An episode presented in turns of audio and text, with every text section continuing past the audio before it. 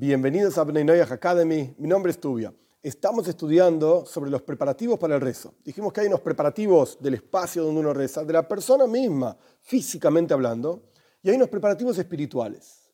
Los preparativos espirituales se pueden resumir en una palabra, meditación. Pero meditación no significa las letras hebreas y no sé qué cosa rara, que en la práctica ese tipo de meditación es solamente para obtener beneficios de Dios. Es como ya dijimos muchas veces, utilizar a Dios como un medio para obtener beneficios. Si yo medito en esto, fluye sobre mí la bondad divina. Si yo medito en aquello, fluye sobre mí la misericordia divina.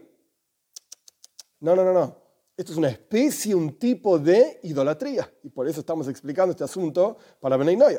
Ahora bien, ¿qué es meditación? Meditación, como nuestros sabios explican, como preparativo para el rezo, es pensar en la grandeza de Dios y la bajeza del ser humano.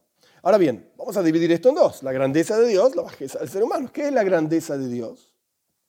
Vamos a combinar varias frases de nuestros sabios. Por un lado, nuestros sabios dicen, la grandeza de Dios es la creación. Observa y mira, pensá en la creación a tu alrededor, cuántas piedras hay, o sea, objetos inanimados, cuántos vegetales hay, cuántos animales hay, cuántos seres humanos hay, y Dios conoce cada piedrita, cada plantita, cada animalito, cada ser humano, los pensamientos de cada ser humano.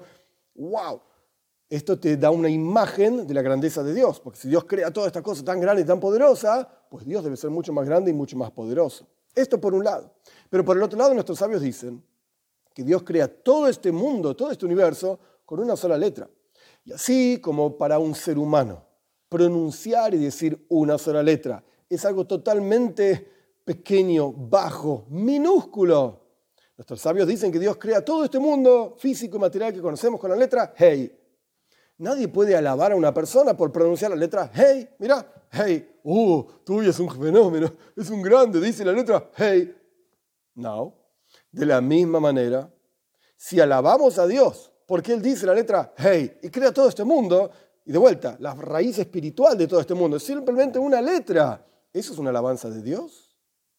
Y ahí llegamos a la tercera frase de nuestros sabios, en el lugar donde encontramos la grandeza de Dios, o sea, la creación, ahí encontramos la humildad de Dios. Que Dios se rebaja a sí mismo a involucrarse y a crear todo este mundo, o mejor dicho, crearlo primero y luego involucrarse con una sola letra. Y sin embargo, Él está metido en este mundo. Entonces vamos a resumir, momento. Por un lado, nuestros sabios dicen la grandeza de Dios, la encontrás meditando en la creación en los detalles de cuántas piedritas, cuántas plantitas, cuántos animalitos, cuántos seres humanos. Esto por un lado. Por el otro lado, ¿qué es la creación? Una letra pronunciada, por así decir, por Dios.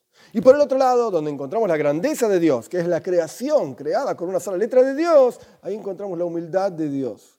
¿Qué pensamos? ¿Que todo esto que vemos a nuestro alrededor es lo único que Dios sabe hacer?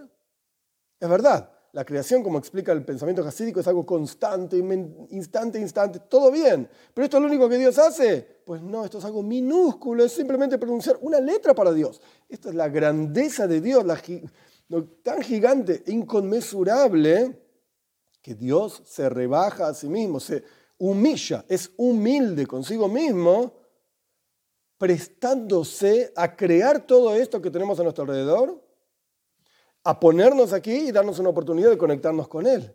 Esto es una gran grandeza de Dios en la humildad de Dios.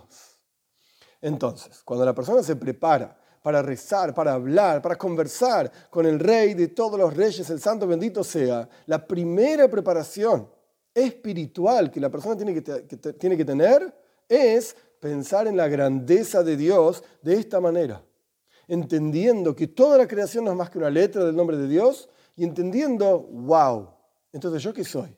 Soy algo minúsculo, infinitamente insignificante frente a esa grandeza de Dios. Pero al mismo tiempo esta cosa insignificante no es solamente insignificante, porque al final Dios me puso acá para algo y esto lo vamos a ver en la próxima clase.